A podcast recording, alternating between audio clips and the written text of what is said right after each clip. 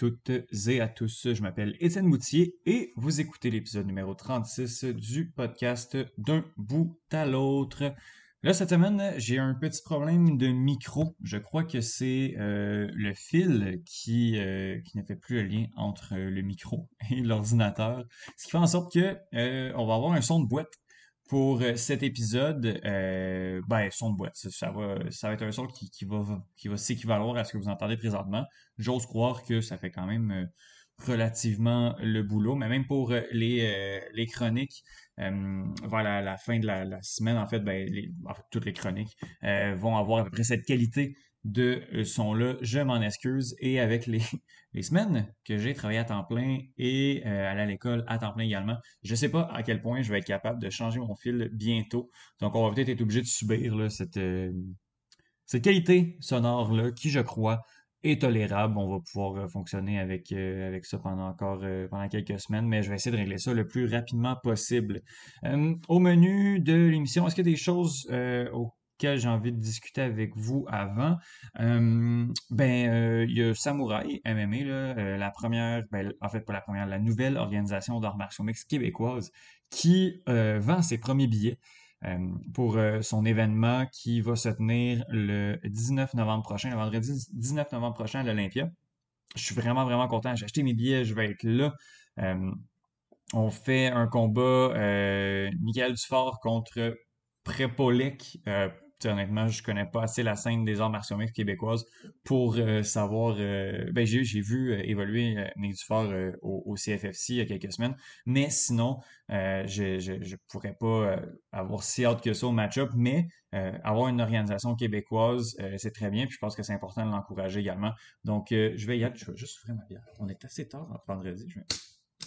Bon, voilà. Et oui, c'est ça. Donc, euh, c'est pas mal hein, de, ça je voulais, je voulais discuter. Sinon, euh, je vous ai dit, je vous, ben, sais pas, je l'ai dit, mais euh, je suis allé voir Shang-Chi la semaine dernière et très bon film. Pour un Marvel, ça, fait très bien le boulot. Et j'ai vu le nouveau James Bond, puis je veux pas en parler. j'ai bien aimé. J'ai beaucoup aimé en fait. mais je veux pas en parler plus qu'il faut parce que je veux pas trop dévoiler. Euh, de trucs pour euh, ceux qui l'ont pas, euh, qui l'ont pas vu encore. Donc, on va aller directement au... Ah non, avant d'aller au chronique, je veux mentionner et dire que la saison de hockey du Canadien de Montréal va être très, très longue. On a seulement joué deux rencontres, mais c'est assez pour me faire un peu déprimer.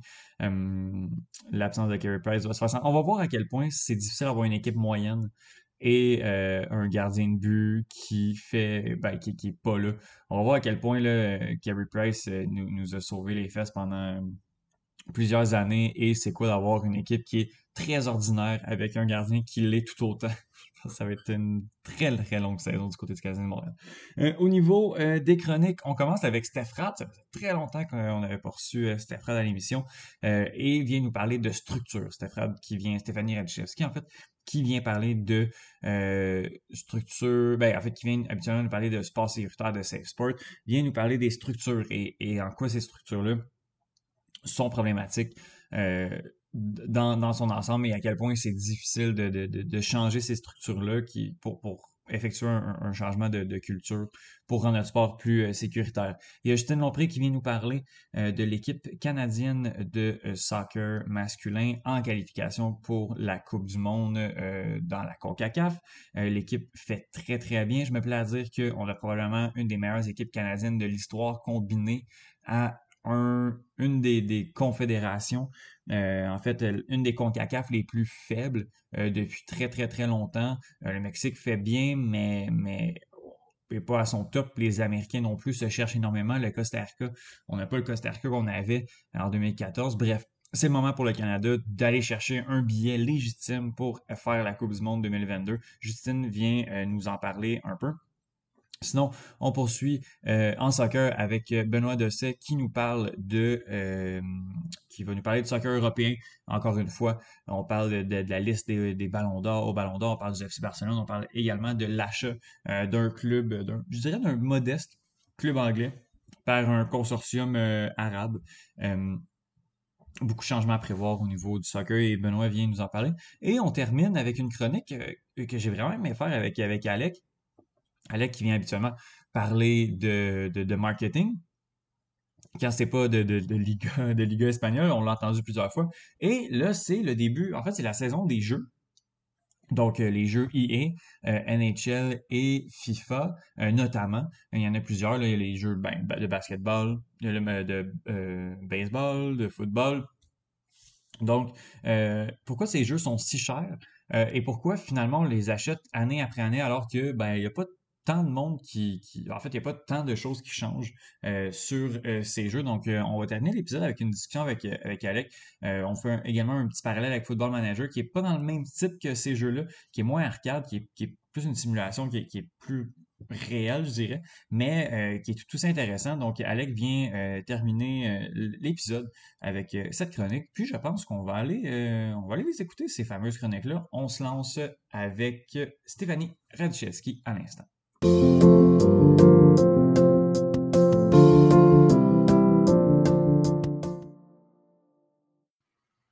Ça fait euh, vraiment, vraiment longtemps que euh, j'ai pas parlé à Stéphanie Radchevski, ne serait-ce que euh, dans le privé.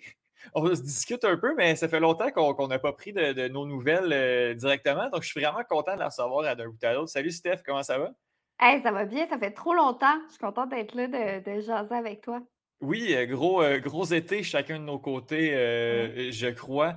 Puis la dernière fois que tu étais passé à l'émission, c'était avec Justine, si je ne me trompe pas. On parlait de. Hey, je m'en rappelle même plus. On parlait de est-ce qu'on allait regarder les Olympiques, ah, tout ce qu'on sait? Mon Dieu, c'est avant les Olympiques. Oui, juste avant. Wow, wow, wow. OK. Bon, ben, euh, re-bienvenue. Re-bienvenue. Euh, je t'explique le concept de bout à l'autre des chroniques d'une quinzaine de minutes. Ah, euh, OK. pour qu'on se remette dans, le bain. Tu étais passé quelques fois, justement, il y a quelques, ben, quelques, mois, pour nous parler de, de, safe sport, de sport sécuritaire, de comment pourrait-on améliorer les pratiques au milieu dans le domaine sportif et également des fois de philosophie, de lancer des questions dans l'air sur certains enjeux sportifs. Aujourd'hui, Stéphanie, de quoi tu vas nous parler? Ben, c'est ça. Comme tu dis, je pense que j'ai euh, un créneau euh, particulier que j'ai investi euh, dans, le sport parce que je trouve qu'il n'y a peut-être pas assez de personnes qui en parlent. Mmh et dans cette idée de safe sport-là, il y a un, domaine encore plus particulier qui m'intéresse, c'est le rôle et les responsabilités des structures ou des systèmes dans lesquels on s'inscrit. C'est-à-dire quand par exemple, moi, je vais, je vais jouer au soccer, ben, je suis dans une association. Euh, si on pense au sport professionnel, ben, c'est des équipes professionnelles. Donc, c'est quoi le rôle de ces structures-là, leur responsabilité? Puis comment on peut améliorer ça? Parce que clairement, comme on, va le voir en discutant, il y a encore euh, des problèmes. Je pense que c'est pas, ce ne sera pas une surprise pour personne qui écoute non plus. Il y a justement, tu parles des, structures euh, en tant que telles pour, pour justement s'assurer que, la personne qui pratique le sport soit dans un environnement euh, ben, sécuritaire qui puisse s'épanouir également. Il, y a des, il y a des il y a des histoires malheureuses, très médiatisées également, qui démontrent que parfois les structures en place et les personnes qui composent ces structures-là euh, ont des failles, sont défaillantes. Puis, ben, c'est quoi, on, les connaît quand même, ces, exemples-là. Il y en a un qui vient tout juste de, faire l'actualité. J'aimerais ça qu'on commence avec, avec celui-là. Euh, Stéphanie, je te, laisse, je te laisse aller. Oui, en fait, euh, puis j'ai réfléchi à mes exemples aussi en fonction de qu'est-ce qui se passe. Mettons qu'il se passe quelque chose, on vit du harcèlement, des abus, on dit OK, ben la personne, il faut qu'elle aille porter plainte. Mmh il y a plein de, de choses qu'on pourrait dire à ce niveau-là de pourquoi ça peut prendre du temps, de comment c'est difficile. Mais disons que la personne, elle va effectivement porter plainte. Comment réagit la structure? Bien, on a un cas en ce moment qui est la NWSL, euh, donc le, championnat de soccer féminin des États-Unis, dans lequel beaucoup de, joueuses canadiennes euh, performent également. Mmh euh, qui, bon, là, la ligue est en explosion. je ne couvrirai pas l'ensemble de ce qui se passe parce que c'est vraiment à chaque jour, il y a des nouvelles histoires qui sortent. Euh, mais la première peut-être histoire, celle qui était à, l'origine de tout ça, c'est celle de Sinead Farrelly et Manashin. Et là, je vais nommer beaucoup de noms aujourd'hui, juste mmh parce que je trouve que c'est important de remettre la personne dans le contexte et pas euh, déshumaniser ça. Et donc, euh, Farrelly et Shin, c'est des joueuses qui, en 2015, il y a eu une progression d'histoire, mais en 2015, elles ont déposé une plainte contre Paul Riley, qui était à ce moment-là l'entraîneur en chef des Thorns de Portland. et par rapport à du harcèlement, des abus sexuels, de la coercition. Donc, c'est. Il y a, et l'article qui a parti tout ça, c'est celui de Meg Linehan dans The Athletic, que je vous mmh suggère fortement de lire. et bon, elles ont déposé une plainte. Donc, elles se sont rendues à dire OK, il y a un problème. Et elles ont déposé ça à l'intérieur de leur équipe. Elles étaient embauchées, elles étaient des professionnels. Et ça a été investigué à l'interne. Par l'équipe de Portland, qui est en fait, ils, ont les deux, là, ils ont les Timbers au masculin et les Thorns mmh au féminin. Et après l'investigation, ont décidé de ne pas renouveler le contrat de Paul Riley. Et apparemment, selon le propriétaire, ont transmis cette information-là à la NWSL. Mais ça a arrêté là. Mmh. Et là, six ans plus tard, euh, Paul Riley se retrouve à être entraîneur du North Carolina Courage, une autre équipe de la NWSL. Donc, clairement, le message n'a pas circulé. Euh, et à ce moment-là, les deux joueurs, euh, Fairley et Shin, décident de redemander une investigation parce qu'en 2021, il y a une nouvelle politique contre le harcèlement qui est déposée. Donc, se dit c'est l'occasion. Et à ce moment-là, la commissionnaire, qui est Lisa Baird, a regardé, a dit non, en 2015, ils ont fait leur travail, on ne mmh. partira pas d'investigation. Mais là, l'entraîneur est encore actif. Donc, il y a quelque chose qui est mmh problématique à ce niveau-là.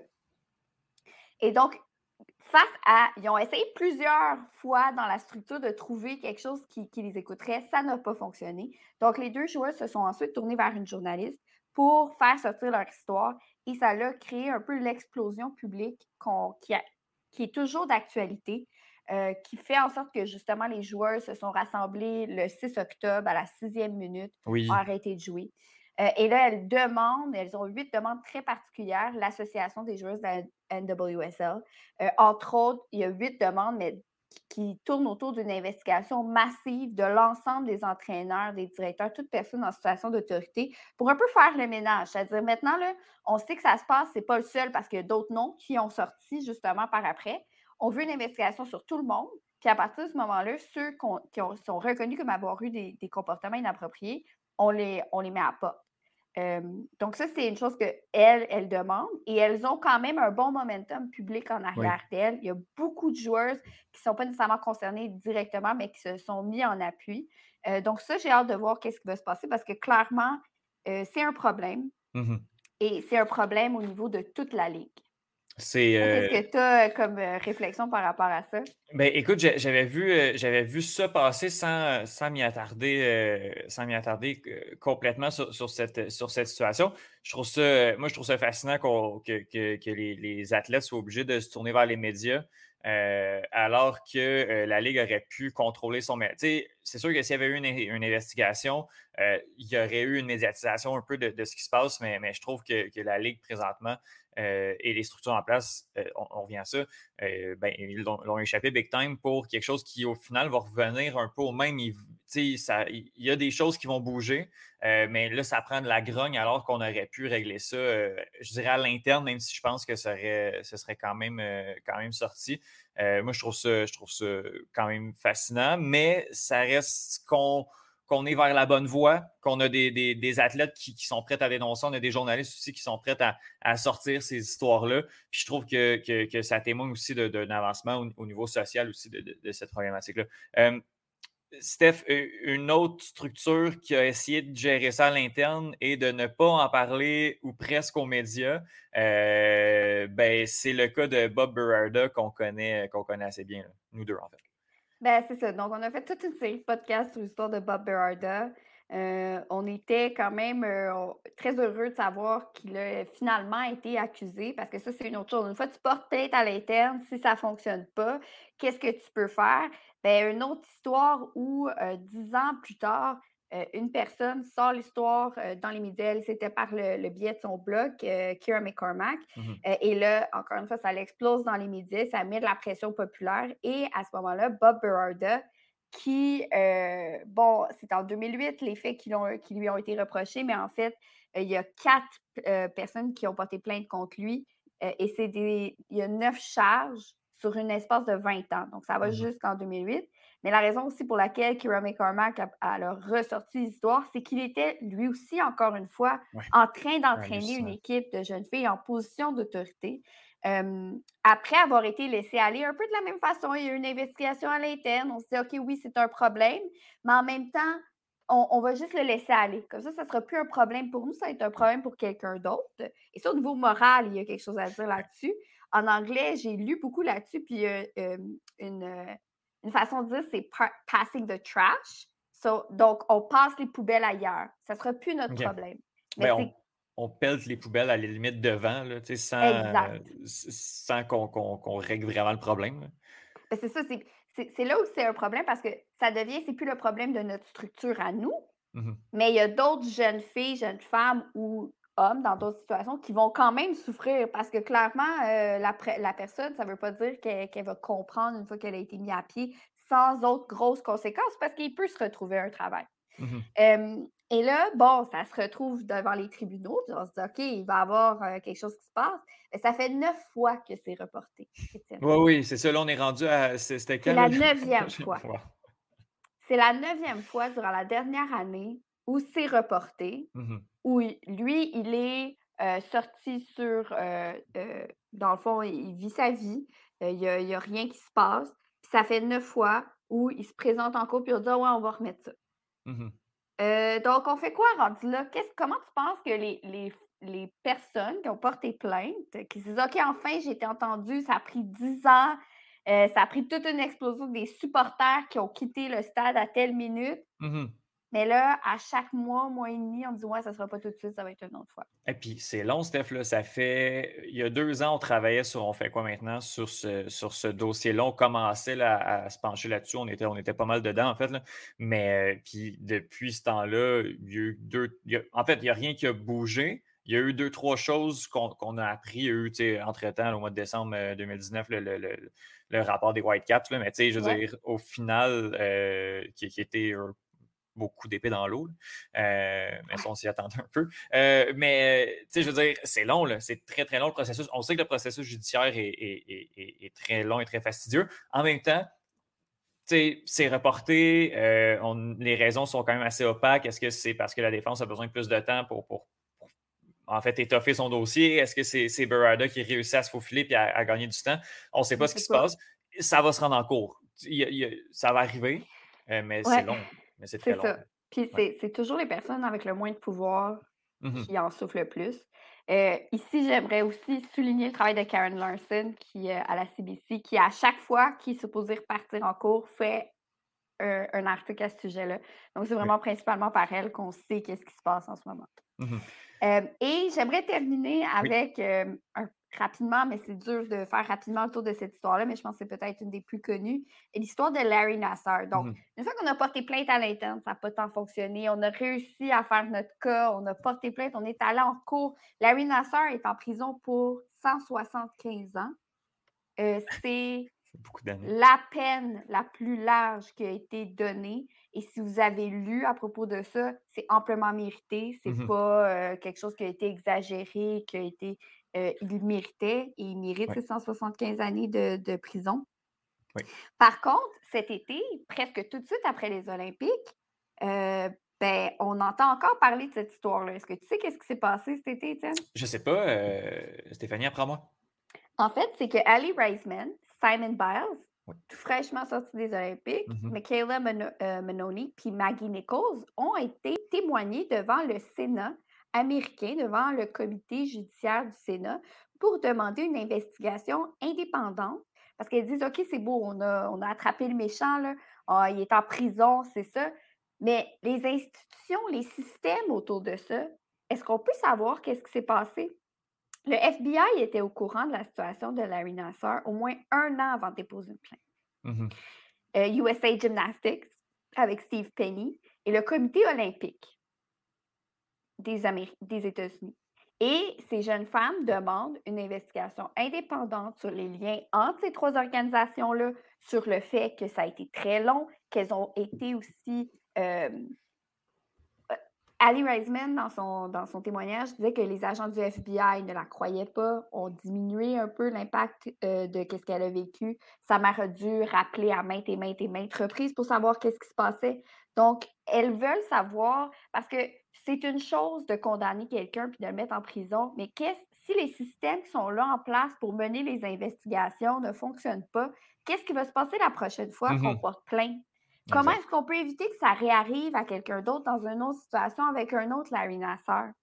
Euh, et c'est ce qu'elles demandent, les, athlètes. Euh, elles ont été entendues. Ali Raisman dit qu'elle était quand même euh, optimiste par rapport à, la réponse des sénateurs. Par contre, le département de justice n'a envoyé personne pour entendre leur témoignage. Donc, mmh elle soulignait que ça, montrait à quel point il y avait peu d'intérêt par rapport à ça. Euh, donc, ça aussi, c'est une histoire à suivre euh, dans, les, prochaines, euh, dans les prochains mois, voire années. Mmh Stéphanie, je te pose, je pose la, question qu'on s'est posée pendant, pendant un bon six mois. Là, du moment où on est au courant de, ce qui se passe puis qu'on sait que le problème, c'est les, structures, qu'est-ce qu'on fait? comment on peut réussir? Là, c'est la grosse question, on, pourrait faire euh, une série de podcasts de 30 épisodes là-dessus. Mais euh, comment on fait pour changer ces structures-là? Est-ce que c'est de mettre des personnes euh, à la tête de ces. d'autres personnes à la tête de ces organisations-là? Est-ce que ces personnes-là ont, les, pouvoirs puis ont, pas le leadership, mais je veux dire, tu mets une personne dans un système pourri de par 19 autres personnes, qu'est-ce qu'elle va pouvoir faire? comment on peut réussir à, à changer tout ça brièvement? Là? Ben, c'est ça, Je j'ai pas de de réponse principale. ce que je dirais, c'est que justement, ce que tu dis, c'est ça, ça fonctionne pas. on mmh on a beaucoup l'idée, c'est un peu la même chose avec les problèmes, euh, avec la police. On dit: «Ah, ben, il y a quelques pommes pourries. Si on enlève les pommes pourries, ça va régler le problème». Ça fait des années qu'on fait ça, ça fonctionne pas. Clairement, c'est pas ça la solution. Mmh euh, ce que ça prend, c'est une rénovation total des systèmes. Ça prend aussi plus de pouvoir aux personnes au bas de l'échelle, dans ce mmh cas-ci de la NWSL aussi, les athlètes. C'est ce qu'elles demandent actuellement. Euh, et elles ont vraiment, comme je dis, un bon momentum, une pression populaire. Donc, je, je, suis vraiment curieuse de regarder comment ça va se passer à ce niveau-là. En même temps, elles, elles ont un, un des gros bouts du bâton parce que sans elle, il n'y a pas de spectacle. Sans elle, il n'y a pas. Mmh euh, Mais c'est eux le, show, c'est le, produit, le produit final. C'est euh, en parlant de marketing, en parlant de, ce qu'ont à livrer ces, ces, athlètes-là qui sont au, bout de l'échelle.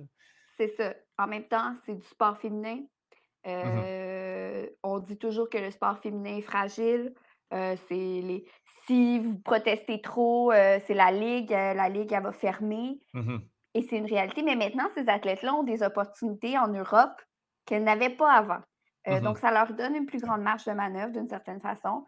Moi, j'ai hâte de voir ça. Puis, d'un autre côté, c'est ça. C'est qu'on peut s'inspirer de ça, mais dans des situations comme Canada Soccer, comme euh, des clubs amateurs, ben, les athlètes ont quand même encore moins de pouvoir, malheureusement. Donc, euh, ça prend aussi une volonté politique. Mmh et, ça, je pense qu'au Québec, on commence à le voir, mais ce n'est pas nécessairement quelque chose qui est très sexy politiquement euh, par rapport à d'autres choses. Donc, on va voir comment ça se passe euh, dans les prochaines années. Écoute, beaucoup de. Il semble y avoir un espèce de changement de mentalité. On est beaucoup plus sensible à ces cas-là je dirais, je, crois, je, crois le sentir. Euh, puis ça, habituellement, ben, ça finit par se traduire par, euh, par, une volonté politique. on voit la population et, pour ça. On, se croise les doigts, on suit, on suit ce qui, ce qui, ces, dossiers-là et cet enjeu-là au cours des, prochains mois, voire des prochaines années. Euh, Stéphanie, il y a quelques mois, quand tu es passé là, d'un bout à l'autre, j'ai dit la phrase Ce serait le fun que tu viennes pour quelque chose de positif parce que. J'ai arrêté de venir. Oui, mais c'est ça, tu n'es pas passé depuis. Mais tu, sans dire que je t'ai blessé, je t'ai dérangé un peu. Eh, ben quelques jours après, tu, nous as écrit là, en disant que ça t'a fait réfléchir. Tu m'as décontenancé, en fait, parce que effectivement, c'est vrai, je, viens toujours pour parler d'enjeux plus difficiles, plus mmh négatifs. mais moi, c'est ces enjeux-là dont j'ai envie de parler mmh dans un sens, parce que je trouve qu'on n'en parle pas beaucoup, voire pas du tout dans, certains, dans cette, certaines plateformes et médias. Mais c'est pas parce que je pense qu'il n'y a pas des belles choses qui se passent dans le sport. J'apprécie énormément. Euh, mais je pense qu'il y a beaucoup de monde qui, justement, mettent l'accent là-dessus puis qui mmh font, qui décortiquent ces moments-là. Donc, je me dis, j'ai pas réellement ma place euh, nécessairement à parler de ça. Par contre, des enjeux plus difficiles ou des enjeux plus politiques, structurels, ça, je trouve que, je peux apporter quelque chose. Mais effectivement, tu m'as fait réfléchir. Puis depuis ce temps-là, j'essaie de voir euh, de qu'est-ce que je pourrais parler de manière plus positive. Puis hier, j'ai vécu un moment très positif. Je me suis dit que je parle. Mais attends, est-ce que moi, moi, je voulais te partager. Je voulais, je voulais qu'on jase de quelque chose avant de finir l'épisode. Ah, OK. Euh, mais je pense qu'on a le même sujet. Euh, qu'on ne s'est pas parlé. Euh, Steph, as-tu une bonne nouvelle pour nous? De qu'est-ce que tu veux nous jaser là, rapidement comme ça? De, ben, écoute, hier, c'était le match du Canada, ben, l'équipe masculine ben du Canada contre le Panama. Mmh Et c'était tellement beau, comme le match la fin de match était tellement belle, des jeunes athlètes talentueux qui travaillent ensemble. Ça, une belle mouture de l'équipe du Canada masculine. Mmh ça n'a pas existé à ce niveau-là depuis ma naissance, puis j'ai plus de 30 ans. Donc, il y a quelque chose à dire là-dessus. Et particulièrement, si vous ne l'avez pas vu, même si vous n'aimez pas le soccer particulièrement, allez regarder le but d'Alfonso Davies. Complètement fou. J'en ai des frissons à le redire. Il a couru d'une rapidité extrême, des feintes avec une finesse, puis le tir avec tout un changement de direction. La, face du gardien là, vaut 1000 dollars. Ça promet pour le futur. Puis Alfonso Davies, depuis les premiers matchs que j'ai vu jouer, je l'adore. Mais là, mm-hmm. c'est comme, il atteint des niveaux dans son sport qui, qui sont beaux à voir.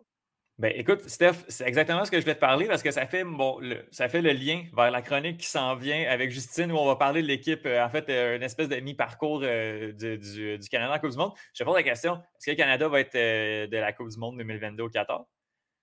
Écoute, moi, quand j'ai vu, quand ils ont sorti l'Hexagone, j'étais comme impossible. On dirait quasiment qu'ils ont fait ça pour qu'on ne soit pas. Mmh Mais là, en les voyant jouer, je pense que oui. Je pense que oui, je pense qu'on va être au Qatar. En tout cas, je leur souhaite vraiment, puis ils le méritent. Écoute, on, en discute avec Justine dans deux minutes, là, dans 30 secondes même. Euh, donc, euh, ça fait, ça fait un, beau lien vers cette superbe équipe euh, canadienne. Et un petit quelque chose de positif, Stéphanie, pour terminer, Tu vois, je t'écoute, Étienne. Ah mon Dieu. Tu, tu m'influences. J'ai de l'influence, oui, effectivement. Stéphanie, je te remercie énormément. Puis on se reparle plus tôt que tard. OK, merci beaucoup.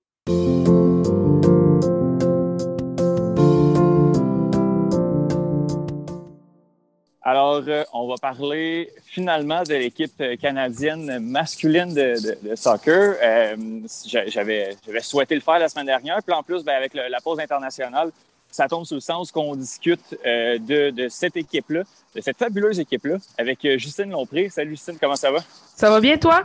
Ça va très, très bien, merci.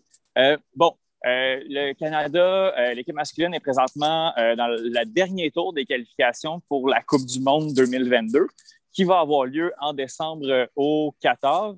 Euh, Justin, est-ce que tu peux nous expliquer un peu le, processus de cette dernière, euh, les règlements de ce dernier tour-là pour, pour les places pour se rendre en Coupe du Monde, justement? Dans le fond, le, tout a commencé au mois de mars 2021 avec le premier round.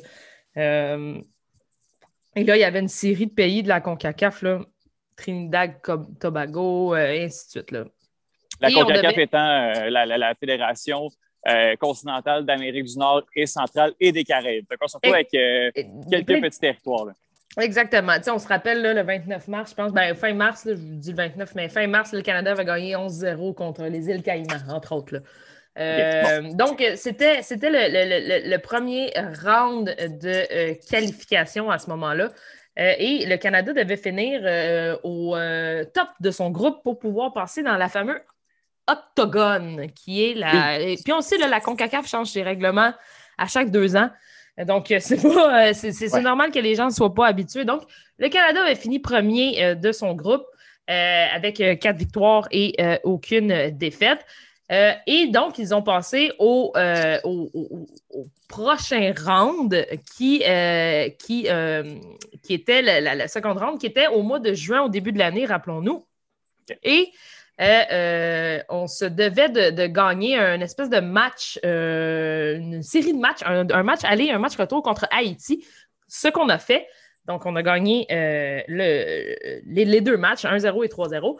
Et là, on passait dans le fameux octogone. C'est quoi l'octogone, Étienne? C'est 14 équipes qui se battent pour trois postes, trois places. Je, je, je, corrige, c'est huit, équipes. Huit équipes, excuse-moi, excuse-moi, oui, c'est ça. Donc, huit équipes, 14 matchs. Euh, donc, un match contre deux matchs contre chaque équipe. Et puis, euh, les trois premiers passent directement en, à, la Coupe du Monde. C'est nouveau parce que euh, maintenant, la Coupe du Monde aura 48 équipes. On se souvient par le passé, c'était 32. Donc, il y a plus de spots CONCACAF, si on veut. habituellement, c'était un, un, spot et puis le deuxième passait en playoff.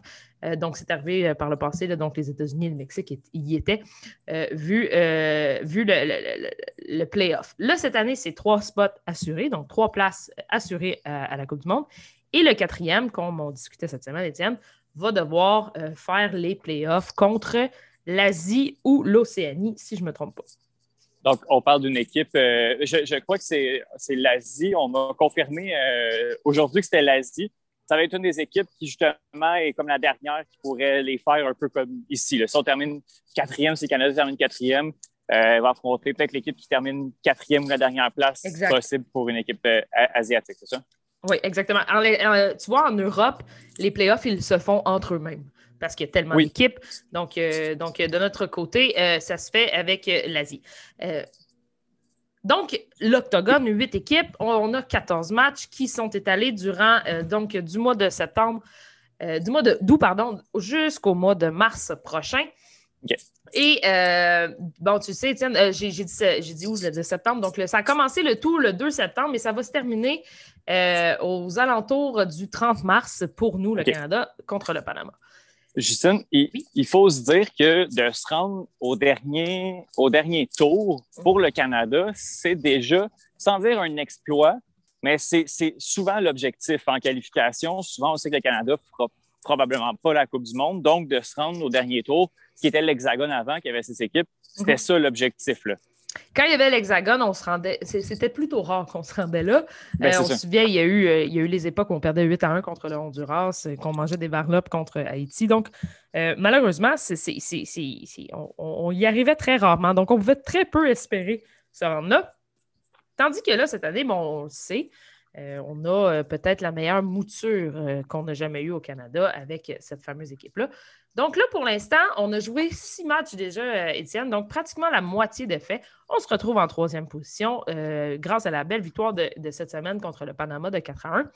Et, selon les experts, là, on ne s'appellera pas des experts, toi puis moi, les deux matchs les plus difficiles ont été joués. Donc, on parlait du match euh, au Mexique et du match aux États-Unis. Ces, deux, ces deux matchs-là, euh, ils ont été joués. Ils s'est soldé par des, des, résultats de 1 à 1. Par la suite, idéalement, dans cette espèce d'octogone, tu dois gagner tes matchs à la maison. Ce qu'on a eu de la difficulté à faire, entre autres, euh, je pense que le, premier match au Bimofil, on a fait un 1-1 contre le Honduras. C'est peut-être des points perdus. Par contre, mercredi, on l'a vu contre le Panama 4-1. C'est important de gagner ces matchs à la maison. Le mhm. fun s'en vient, Étienne, parce que euh, au mois de novembre, donc euh, je crois que c'est mi-novembre, le 12 novembre, le prochain match du Canada, on va jouer euh, du côté de Edmonton, au Commonwealth Stadium, là où ce que Feu Eskimos d'Edmonton jouait. Maintenant, si je ne me souviens plus comment ils s'appellent. Les Elks. Les Elks. Donc, vont jouer là. Donc, on amène les Costa Ricains euh, au euh, Commonwealth Stadium à probablement 4 degrés ou moins 15, on ne sait jamais à cette période-là de l'année. Et puisqu'on aime vraiment avoir du plaisir, on va également amener des Mexicains le 16 novembre également au Commonwealth Stadium. Et c'est, moi, je, trouve ça, je trouve que c'est un coup de génie de la part de, Soccer Canada. On, a une. Euh, on, a cette espèce de. Je ne sais pas comment le dire, on a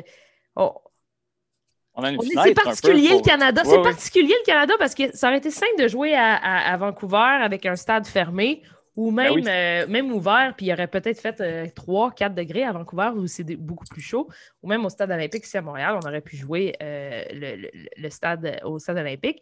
Mais on a décidé du côté de Soccer Canada de s'en aller complètement dans les prairies albertaines où le vent et l'humidité et le froid, ça, va être, euh, ça va être incroyable. Et je trouve qu'il faut profiter du fait que on a cette, euh, cette espèce de température variante un peu partout au pays pour que ça joue en notre faveur. Et on sait, nous, on est allé jouer au Mexique, entre autres, et c'est jamais facile de jouer là-bas. Donc, nous aussi, on a le droit de faire les choses à notre manière. Et moi, je trouve ça fascinant. Donc, ça, ça aura lieu le, 12 et le, 16 novembre. Étienne, idéalement, ça prendrait deux victoires à cette place-là.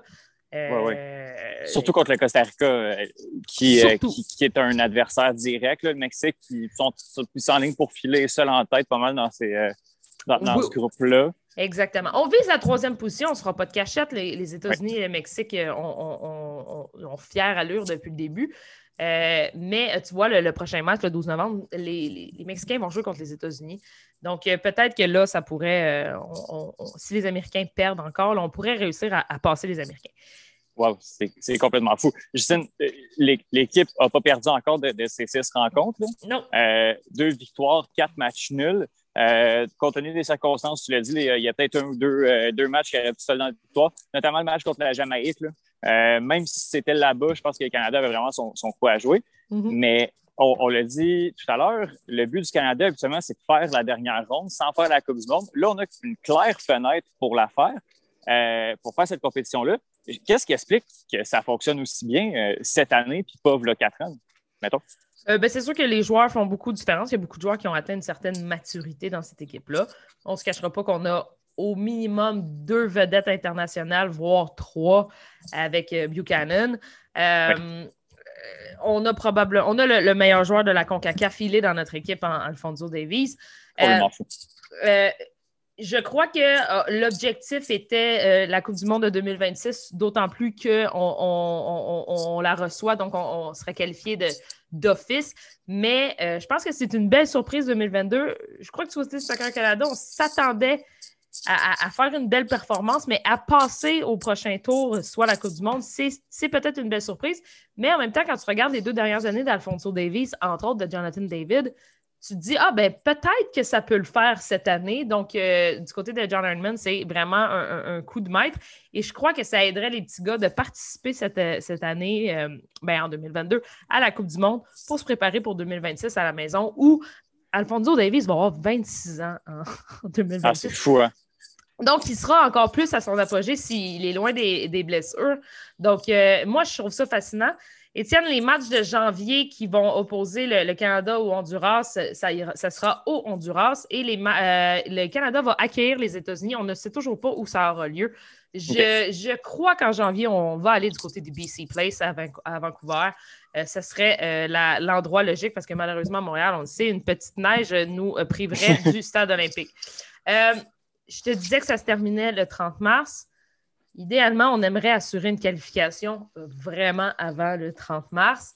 Euh, je crois que oui. Moi, je crois que d'ici euh, la, séquence internationale du mois de février, entre autres quand on va jouer contre le Salvador, c'est là que ça va se terminer. On aura notre qualification. Et puis, on pourra terminer ça en grand au mois de mars du côté de Toronto, probablement contre le Costa Rica, contre la Jamaïque, pardon, et avoir beaucoup de plaisir là-bas. Justine, tu es, euh, euh, très optimiste euh, face, à, face, à, ça. En, février, la place, le jeu va être acquis. Le, Canada va faire la Coupe du Monde. moi, je pense qu'en février, après le deuxième match de février, là, soit contre le Salvador, là-bas, je crois que ça va être, ça va être fait. Qu'est-ce qui qu'est-ce qui t'a convaincu, Justine? Parce qu'on s'est parlé euh, pendant le match euh, contre, le Panama. Puis moi, je, suis assez sûr de ma shot, mais tu avais l'air euh, ben, un petit peu plus réservé. Je suis retournée voir plus l'horaire. moi, à mes yeux, à moi, au Commonwealth, au mois de novembre, c'est deux victoires. Ah ouais, hein? même contre le Mexique. Ça va être difficile contre le Mexique, mais je, je, je, je, crois que ça va être une victoire, mais ça va être une victoire serrée. Et puis par mhm. la suite, la fenêtre de, janvier, euh, outre les États-Unis, bon, le Honduras, là, on ne perdra pas deux fois. Euh, malgré que c'est là-bas, on ne perdra, pas, on perdra pas deux fois sur, cette équipe-là qui, pour vrai, le Honduras, ça va, mais ça ne va pas tant. Euh, c'est vraiment, on est dernier, puis on n'a pas gagné encore. donc, donc après, après la fenêtre de janvier, quand on va arriver pour la fenêtre de février, si tout le monde est en santé, tiens, ça, c'est l'important, le, plus important.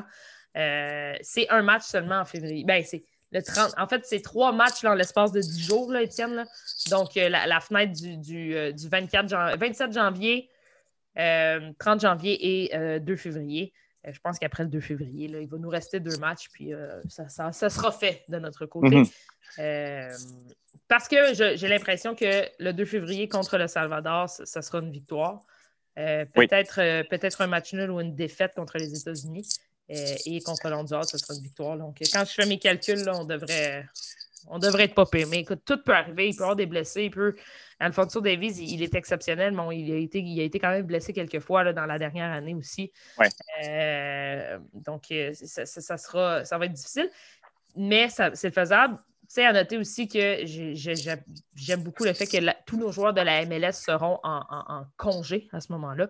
Donc, ça va être beaucoup plus simple aussi. Ils vont pouvoir rester, continuer de s'entraîner ensemble et, créer quelque chose. Euh, donc voilà, Étienne. Il, se passe de quoi avec cette équipe-là, euh, Justine? Euh, sais, oui, on a probablement le meilleur joueur de la CONCACAF en Alfonso Davies. Euh, Jonathan David, qui est même pas. qui, je ne veux pas dire qu'il déçoit, mais qui ne montre pas ce qu'il montre en France là, avec, avec l'équipe nationale. Puis même à ça, l'équipe est quand même troisième. Donc imagine si Jonathan David réussit à, à débloquer. puis après ça, je veux dire, défensivement, on prend pas énormément de buts. Puis, je veux dire, notre, notre meilleur joueur défensif, c'est Kamal Miller. Il mm-hmm. faut se dire que, mine de rien, même si sur papier, euh, c'est pas si incroyable que ça, il y a quelque chose qui se passe avec cette équipe-là. Puis, j'ai l'impression, qu'on on, l'a vraiment senti dans le match euh, contre, contre, le Panama, le but d'Alfonso Davies, là, si vous ne l'avez pas vu, il euh, faut aller regarder ça tout de suite. Est-ce que tu penses que ça va être un, sans dire que, sans parler de saison, mais est-ce que tu penses que ça, va changer quelque chose dans la, qualification de, la Coupe du Monde? Parce que ça a clairement cassé le Panama et mhm. donné des ailes au, Canada. Est-ce que tu penses que, le Canada peut bâtir là-dessus? Puis, puis je ne sais pas à quel point ce, fait de jeu-là peut être déterminant dans, la, dans cette compétition-là. Ben, tu l'as vu déjà, quand le but d'Alfonso Davis a marqué un but, l'équipe est tellement unie, l'équipe est tellement, est tellement solide. Il, y a vraiment, il semble avoir, avoir un esprit d'équipe incroyable dans, cette équipe. Et moi, je pense que le match contre le Panama qu'on a, a eu mercredi, c'est la plaque tournante de, cette qualification-là. On a le vent dans les voiles. Là, on retourne en, en, club. Rapidement, ça vient rapidement le, mois de novembre. C'est dans deux semaines, dans dix jours déjà, là, les gars vont, vont penser déjà à la prochaine, à la prochaine phase de qualification. Puis pour de vrai, euh, c'est pour ça que je te dis, j'ai l'impression qu'on va arriver à Edmonton. On est chez nous pour les deux matchs dans le froid albertain. On va attendre les, gens du Sud euh, de pied ferme et, j'ai très hâte de voir cette équipe-là parce que j'ai l'impression, comme je te disais, contre le Panama, ça a été, ça a été le match qui a changé, qui a changé la qualif. Euh, on était très timide depuis le début. On, avait gagné un match. il y avait beaucoup de, de, matchs nuls, quatre matchs nuls déjà. là, j'ai l'impression que la machine s'est peut-être ouverte. Euh, et, si les gens, j'ai l'impression que je me répète, mais si tout le monde peut rester en santé, cette équipe-là va être à surveiller.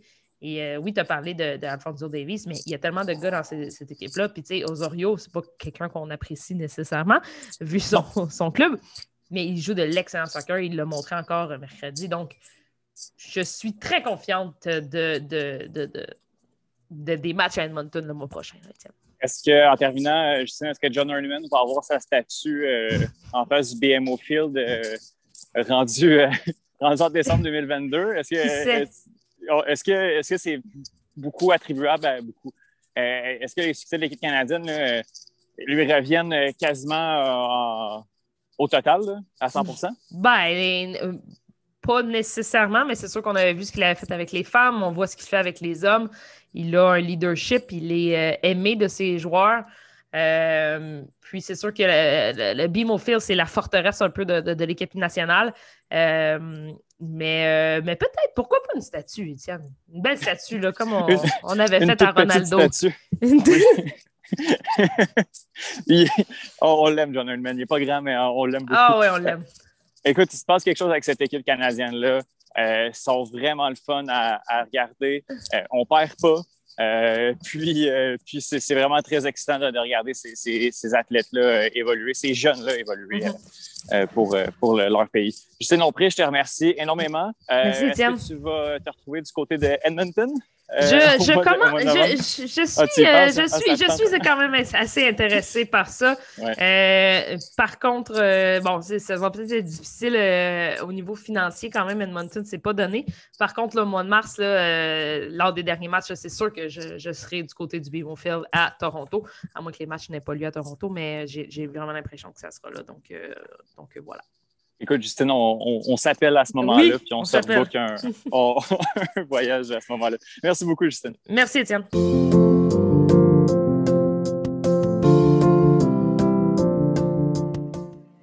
beaucoup de sujets à aborder au niveau du soccer européen. Ça bouge beaucoup. Malgré une pause euh, internationale, il n'y a pas eu d'action euh, en club. Mais Benoît euh, Dessay est là pour discuter de l'actualité avec nous. Salut Benoît, comment ça va?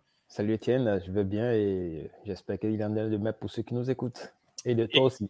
oui, merci, merci beaucoup. écoute, justement, je, je l'ai mentionné en début, en début de chronique, il n'y a pas eu de soccer en club, mais euh, au niveau des, joueurs, euh, ben, en fait, des, joueurs dans, leur entièreté, on a reçu euh, la liste des 30 nominés pour les, 30 favoris pour gagner le, Ballon d'Or, qui, est, qui est le plus gros trophée individuel qui est remis annuellement aux meilleurs joueurs de l'année qu'est-ce qui. Il y a quand même plusieurs surprises dans cette liste-là. Il y a plusieurs oubliés également. Euh, Benoît, comment tu as, reçu, euh, reçu cette, cette liste-là qui, nous euh, qui nous a été donnée il y a une semaine exactement?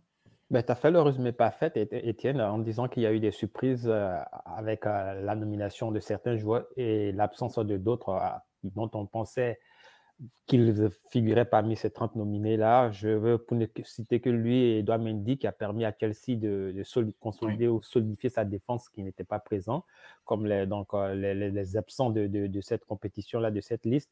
Et une surprise euh, parmi les, présents, elle n'est pas désagréable parce que on, se souvient de son geste durant euh, comment on dit ça, l'euro. Il a sauvé donc son coéquipier. Je veux parler du du capitaine euh, de la Norvège, je ne me trompe pas, qui figure donc dans, cette équipe-là, c'est déjà quelque chose, rien que pour sa, contribution au niveau de la défense de Milan AC, mmh c'est quelque chose de, très important. Il a permis à Milan, à l'instar du gardien qui est parti aujourd'hui au PSG, de terminer deuxième de cette compétition-là. Et au niveau de l'euro, il a marqué les esprits en évitant à son coéquipier donc euh, de, de, passer des vies à trépas dans cette rencontre-là. Mmh Et pour moi, c'est déjà ça, Simon, le Danois, du moins, ça Simon, Simon Ouais, il, mérite pour euh, son activité, non seulement footballistique, mais pour euh, son geste humain et salvatrice, salvateur du moins, de, de figurer dans cette liste-là. Rien que pour ça. Maintenant, peut-être qu'il faudrait aussi trouver un prix spécial pour, en plus de ce qu'il avait reçu comme honneur, pour euh, récompenser ces gens d'actions-là qui, qui permettent d'éviter des drames au niveau du sport. Parce que le sport, à vrai dire, ce n'est pas pour les drames, c'est plus pour euh, le spectacle. Donc, ce sont les deux surprises parmi tant d'autres que j'aimerais mentionner. Et maintenant, au niveau donc des, des, nominés même, il y a des favoris qui se détachent, il y a d'autres qui sont en perte de vitesse. Et c'est ça, en fait, qui fait le charme de cette compétition-là. Et c'est ça aussi qui va mettre un peu de poids, on va dire, dans, dans, dans, la balance pour euh, le 29 novembre, puisqu'à cette date, on connaîtra celui-là qui va succéder à Lionel Messi, si mhm. c'est Lionel Messi même qui se succède à lui-même, parce qu'il a été clair là-dessus, il veut gagner encore ce, ce ballon d'or-là, et comme c'est un habitué de, de cette euh, compétition, entre guillemets bien sûr, puisque ça fait 15 ans qu'il figure parmi les, les, les, 30, les finalistes, il sait que c'est cette période-là qui est cruciale pour euh, la nomination du ballon d'or pour le favori également. On, se rappelle que à la fin de la saison, le favori tout trouvé était Ngolo Kanté. Mhm. Aujourd'hui, Ngolo Kanté figure dans la liste, mais il n'est pas cité comme le favori. On parle de Messi pour euh, sa, compétition au niveau de, de l'Amérique latine, la Copa, où il a permis à l'Argentine de remporter ce, trophée-là, ce qui est pour lui également le premier trophée avec euh, sa sélection. Euh, même s'il ne brille pas présentement en club, il a, il a marqué les esprits avec son but face à City en Ligue des Champions. Il a conscience que c'est la phase où tout le monde va, les, 180 journalistes vont observer, scruter le plus pour euh, donner le, le, voir au, meilleur joueur de, cette saison-là. Alors, il y a Messi donc, qui veut ce ballon d'or. On sait que Cristiano est en train de chasser tous les records possibles qui mhm. existent. Et il est en train de défier aussi les, les, les, les lois du temps en, se réinventant chaque saison. Il est retourné en Première Ligue, qui est réputé le championnat le plus difficile de la planète. Il termine meilleur joueur du mois pour, son premier mois dans, dans, cette compétition-là à 36 ans. Ce n'est pas rien pour, pour ce monsieur-là qui cherche, je viens de le dire, qui poursuit tous les records et il veut forcément égaler Messi. Donc, ces deux messieurs-là, on, le sait, font partie des favoris, mais il y a aussi des nouveaux favoris qui se dégagent, comme Karim Benzema qui marque les esprits avec euh, son retour remarqué en, équipe nationale, même si la sélection n'a pas fait grande figure durant l'Euro. Il a terminé deuxième meilleur buteur. Il a été le meilleur Français durant cette compétition-là. Et on l'a vu encore en Ligue des Nations, où il a complètement survolé. En fait, il a sauvé la France dans, cette compétition avec des buts venus d'ailleurs. Il a toujours permis à la France de se relancer face à la Belgique, meilleure nation du monde, face à l'Espagne qui a le plus beau football au niveau des sélections.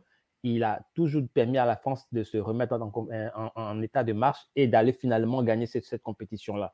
On revient en club, c'est quelqu'un qui, au niveau du Real Madrid, j'ai envie de dire, il, est la tête de gondole depuis le mm-hmm. départ de Cristiano Ronaldo, oui mais il y a aussi l'absence de Varane et l'absence de Ramos. Malgré tout ça, il arrive à maintenir son niveau de jeu et à porter tout l'effectif au fait du, du, Real de Madrid. Il permet à toute l'équipe de se mettre à niveau.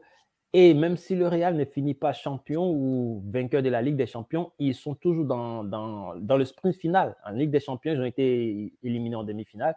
En, championnat, ils ont terminé deuxième. C'est déjà pas rien pour ce joueur-là qui, on, le sait, n'est pas un numéro 9 euh, traditionnel. C'est quelqu'un qui aime beaucoup dézonner, mais qui arrive à toujours surprendre. Et d'ailleurs, en, Espagne, c'est malgré qu'il y ait Pedri et autres dans, cette euh, course pour le ballon d'or, euh, la plupart des médias espagnols militent pour que ce soit Benzema qui, remporte ce trophée-là ça, montre un tout petit peu l'impact que ce monsieur a dans l'effectif du Real Madrid. C'est une équipe normalement qui devait se retrouver au même niveau que le Barça, c'est-à-dire en perte de, vitesse. Mm. Mais malgré ça, ils arrivent toujours à tenir et il n'est pas étranger à cela.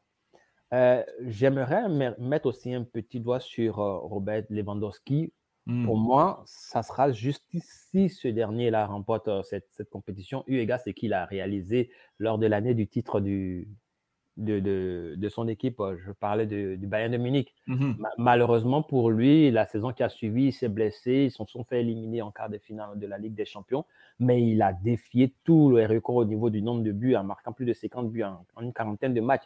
C'est pas rien. Il allait chercher le record de Gerd Müller en championnat encore, malheureusement pour lui, il joue dans une sélection qui n'est pas parmi les cadres du football européen et mondial. Donc, ça, ça pesait contre lui en, dans la compétition majeure durant l'été. Mais la reprise, on a vu qu'il maintient toujours son rythme. Cette tendance qui, qui, qui, qui, lui-même d'être toujours en train de marquer pratiquement chaque compétition. C'est ce monsieur-là, je dirais, si on peut prendre, si, je dis bien si, les, journalistes veulent considérer le fait qu'il a été injustement, je dirais, euh, euh, il a été injustement privé du ballon d'or euh, la saison passée. je pense que si on peut mettre cela dans, la balance, il mériterait de, de, remporter la compétition, peut-être au pire finir sur un podium, pourquoi pas. Mais on sait également qu'il y a les, jeunes loups qui sont là. Euh, on veut parler de Mbappé et Haaland. Ce sont des, des, personnages faits qui veulent également marquer l'histoire, qui veulent succéder aux deux extraterriens que sont Messi et, et Ronaldo. Donc, tout cela dans la balance, ça peut agir. Aujourd'hui, il y a un autre favori qui se dégage, ce n'est pas le plus en vue, c'est le coéquipier de Ngolo Kanté, je vais parler de Jorginho, qui a hmm. pour lui donc euh, la chance d'avoir remporté l'Euro avec l'Italie et d'avoir remporté la Ligue des Champions et la Super Coupe d'Europe avec euh, Chelsea. Donc, même si Jorginho, ce n'est pas le joueur le plus bling-bling parmi tous ces, nominés-là, il a son palmarès qui milite en sa faveur et aujourd'hui, il y a certains voix déjà qui montent au créneau pour dire eu égard son palmarès de la saison, ben, il, peut, il pourrait mériter cette compétition-là. Parfois, c'est une compétition complètement indécis par rapport à ce qu'on a connu sur euh, quoi, les 11 et 10 les pratiquement 15 dernières années où il y avait une bataille entre Messi et Cristiano Ronaldo. Aujourd'hui, personne ne crierait au scandale si ces deux monstres-là ne, sont pas vainqueurs à la fin de, cette compétition, de, en fait, lors de la remise du, trophée qui sera faite, donc je le rappelle, le 29 novembre, animé par notre ancien attaquant du CF Montréal, Didier Drouba. Oui, oui.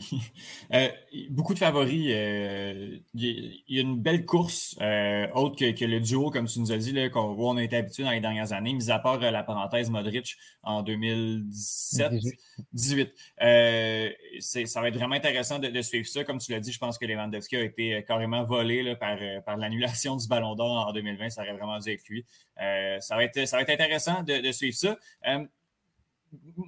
personnellement, je suis vraiment content que Lionel Messi ait été chercher euh, la Copa América, finalement, sa compétition internationale. Ça va peut-être jouer dans la balance. Et ce qui va peut-être jouer dans la balance aussi, c'est de voir l'impact de ce joueur-là ou le non-impact de ce joueur-là avec le FC Barcelone, qui, depuis que, euh, l'Argentin est, parti, mais le FC Barcelone est en déroute, là, mais c'est même, plus, euh, même plus drôle, c'est complètement indécent de voir un club qui, était si dominant depuis une vingtaine d'années crouler. présentement, le FC Barcelone est en neuvième position de la Liga. C'est incroyable de dire ça et euh, n'a pas gagné aucun de ses deux premiers matchs de, Ligue des Champions. Qu'est-ce qui se passe avec le FC Barcelone, euh, Benoît? Ben, tu viens de le dire, le FC Barcelone traverse une crise et ils sont en train de vivre leur saison post-Messi. Et donc, euh, il faut comprendre que c'est une reconstruction, mais également, c'est, je dirais, c'est plus cette dépendance Messi, là, c'était l'arbre qui cachait la forêt, au fait, au niveau de Barcelone. La, saison dernière, on se souvient qu'ils avaient également mal démarré la saison. Il a fallu que Messi prenne sur lui euh, toute l'équipe, même si ce n'était pas du football olé. Le fait qu'il continuait par empiler bulle sur permettait à Barcelone de rester dans la discussion pour euh, le titre final au niveau de la Liga. Alors aujourd'hui, Messi n'y est pas. C'est la jeune garde qui doit prendre la relève Dembélé, c'est quelqu'un qui passe plus son temps à l'infirmerie que toute autre chose. Griezmann n'a pas eu l'impact escompté au niveau de Barcelone, il est parti. Euh, on attend de voir Ansu Fati qui revient de blessure, qui a marqué pour son premier match de, son retour de blessure. On attend de voir Pedri, on attend de voir les, recrues que sont euh, son nom m'échappe déjà, le, nord, le néerlandais qui est arrivé, même si euh, oui, on, attend de voir tout cela maintenant, en fait, eh, on va dire, exploser ou bien du moins, entre guillemets, sauver la saison du FC Barcelone. C'est une équipe qui aujourd'hui, tu l'as dit, est en, totale perte de, de, vitesse en Ligue des Champions. C'est du jamais vu de constater qu'après deux matchs, Barcelone se trouve dernier dans un pool qui est normalement à sa portée. Et, le pire dans, cette histoire, c'est que cette équipe n'a même pas marqué un seul but. Ah, c'est fou. C'est hallucinant.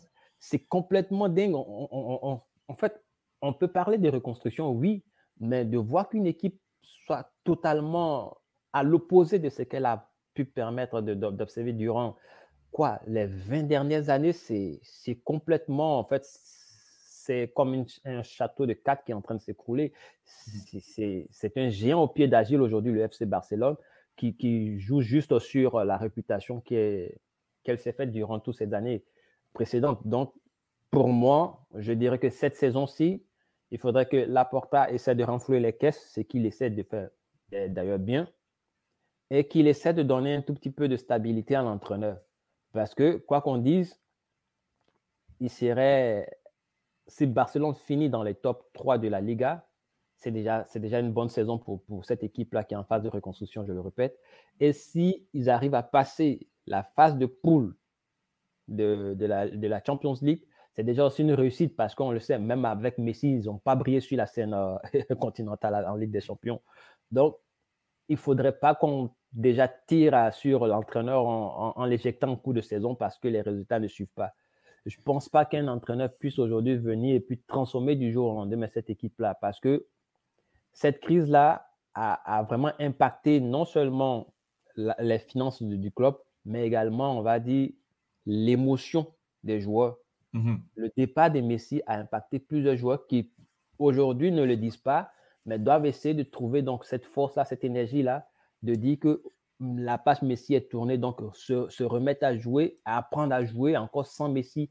C'est-à-dire que ne plus dire que même si ça ne va pas, il suffit de donner le ballon à Messi sur une action de, génie, il va, mettre le ballon au fond des filets. Donc, il y a tous ces réajustements-là qu'il faudrait faire pour permettre au Real de, euh, du moins au Real, au FC Barcelone. au lapsus. ouais, pas révélateur, hein. oui, oui. Donc, au FC Barcelone de, de retrouver de, de, de, de, son, de son pimpant, de, de jouer encore les premiers rôles, non seulement au niveau de la scène locale, mais sur la scène continentale. Mais je pense que ce serait déjà, comme je l'ai dit, pas mal de les voir sortir de la phase de poule. Ça sera mhm. déjà réussi la saison, je dirais, européenne. Et terminer sur le podium au niveau du championnat, ça sera ça également l'essentiel. J'aimerais également tirer l'attention sur le fait qu'il y a eu tellement d'épisodes qui ont traumatisé cette équipe-là qu'aujourd'hui, tout le monde est un peu scandalisé par le contrat qui a été fait, qu'a signé Pépi, la, nouvelle pépite. Surtout la, clause libératoire de ce joueur-là. Comment est-ce qu'on peut permettre de ah, déchiffrer une, somme pareille, plus d'un milliard, de, un milliard d'euros C'est hallucinant. C'est plusieurs c'est pas moins de 1, milliard 5 de, de, nos, de, nos, de nos dollars. Donc, je trouve ça un peu ahurissant et, et, ça montre un tout petit peu combien de fois le club est fragile et combien de fois le club n'a plus envie de se retrouver dans, on va dire, le précédent, la fin mmh. où le joueur est parti malgré l'opposition du club. Et Barcelone doit essayer de, se reconstruire, mais Barcelone ne doit pas essayer de faire des folies. Les, joueurs sont là pour le club 7, mais ils ne sont pas prisonniers. avec euh, cette clause-là, ce, gamin, il est prisonnier. Ce n'est pas un produit pur du centre de formation de, de Barça pour qu'on lui donne une clause libératoire pareille?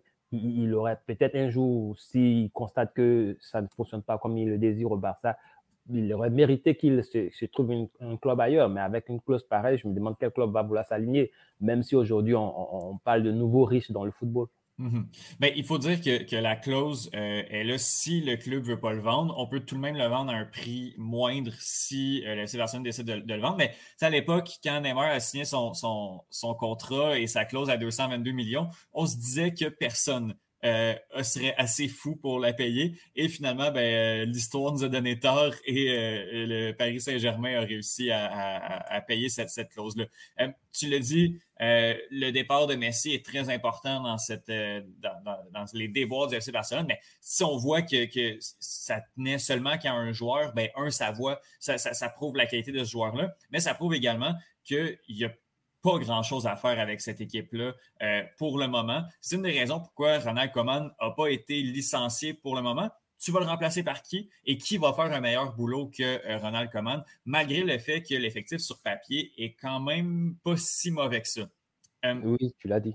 Par contre, un autre entraîneur qui doit avoir très, très peur pour son boulot, puis là, j'ai reçu une notification ce matin disant qu'il va euh, être là en fin de semaine pour coacher son millième match. Euh, il s'agit de Steve Bruce du côté de Newcastle. Newcastle qui présentement n'a aucune victoire en Premier League. C'est une équipe qui est en déroute, qui s'enligne vers la Division 2.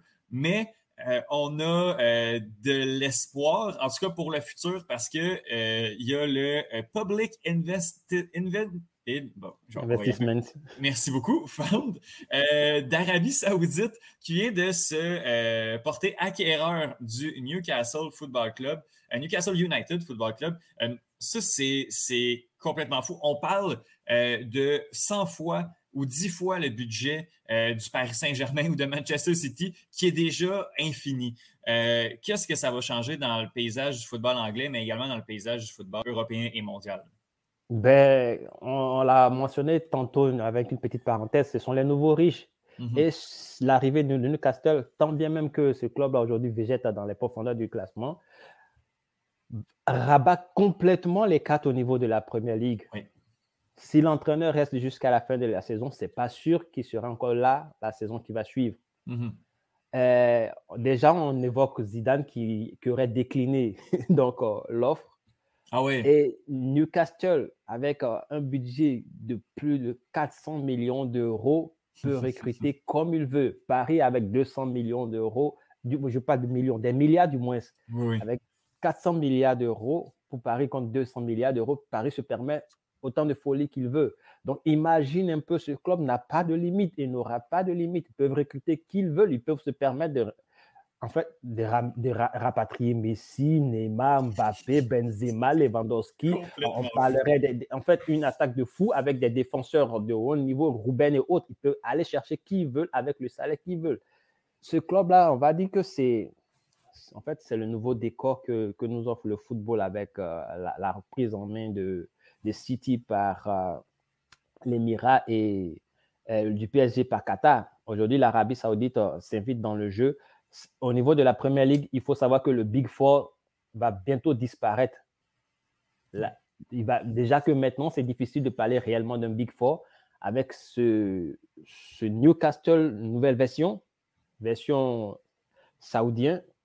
En fait, la Ligue des Champions, pour jouer la Ligue des Champions, je pense que Liverpool, United, City et les autres vont devoir beaucoup cravacher parce qu'il n'y a que quatre places et ils seront plus que pratiquement 10 Mmh prétendants pour ces quatre places-là. 10 sérieux prétendants, pas des figurants, de, vrais prétendants. Et ça, c'est bon pour le, pour le spectacle, mais c'est triste pour les clubs qui n'ont pas autant de, de, de, mannes financières qui mériteraient de, jouer cette compétition-là.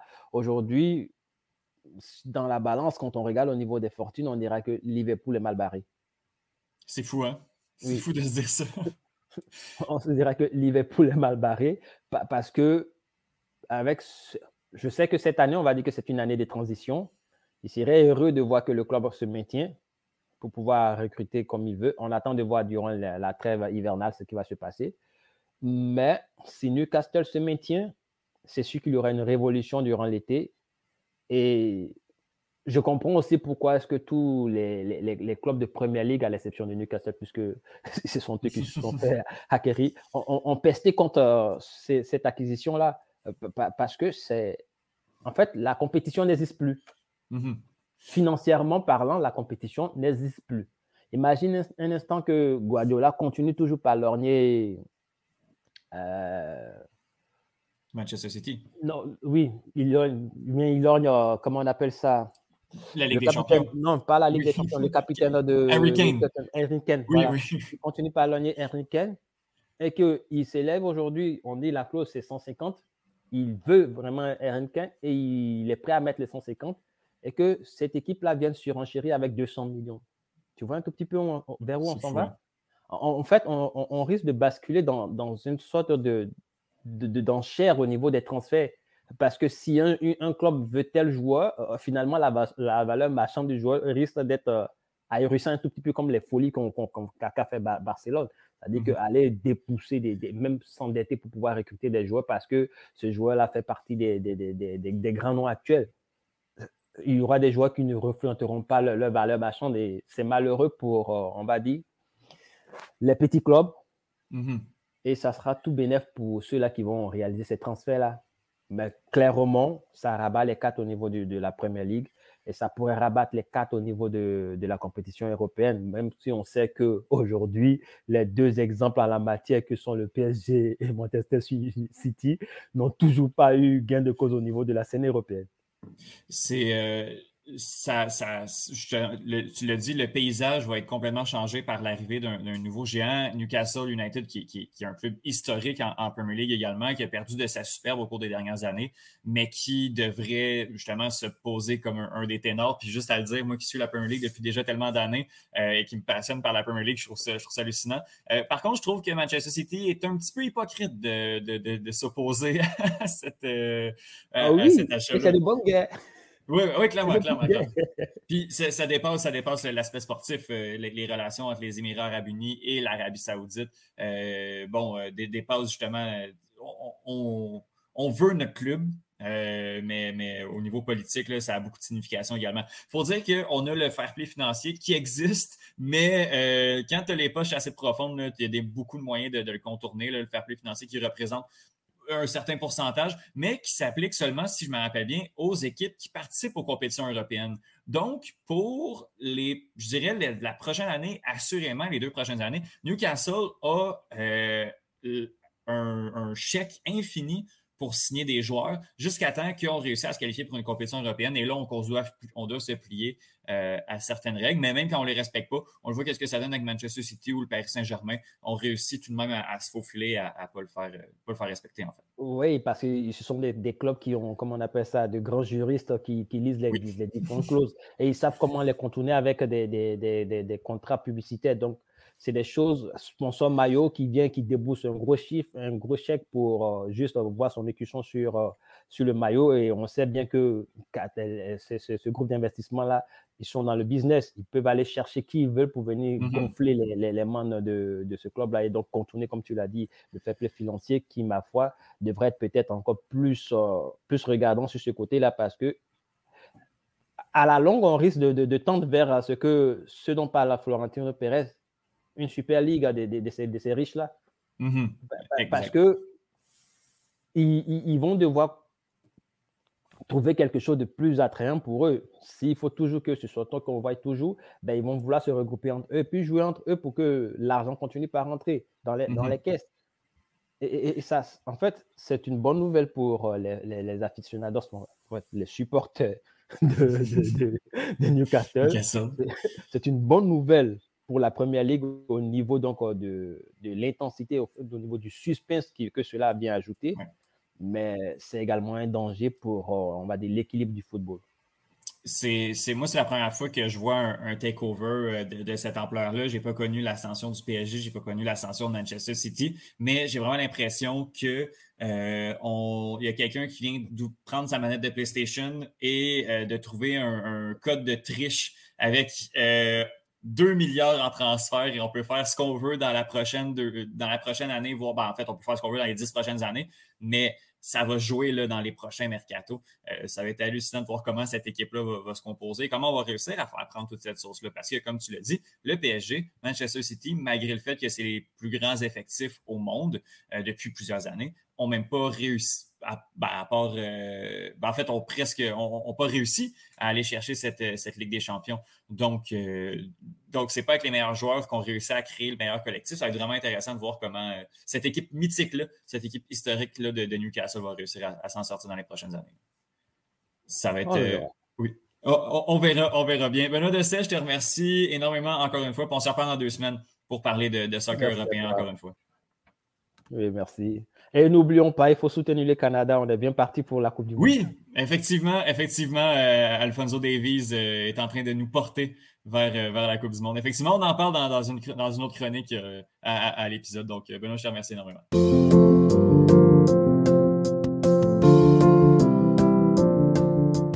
Ça faisait un petit bout qu'on n'avait pas reçu Alec Avendano pour nous parler sport, marketing.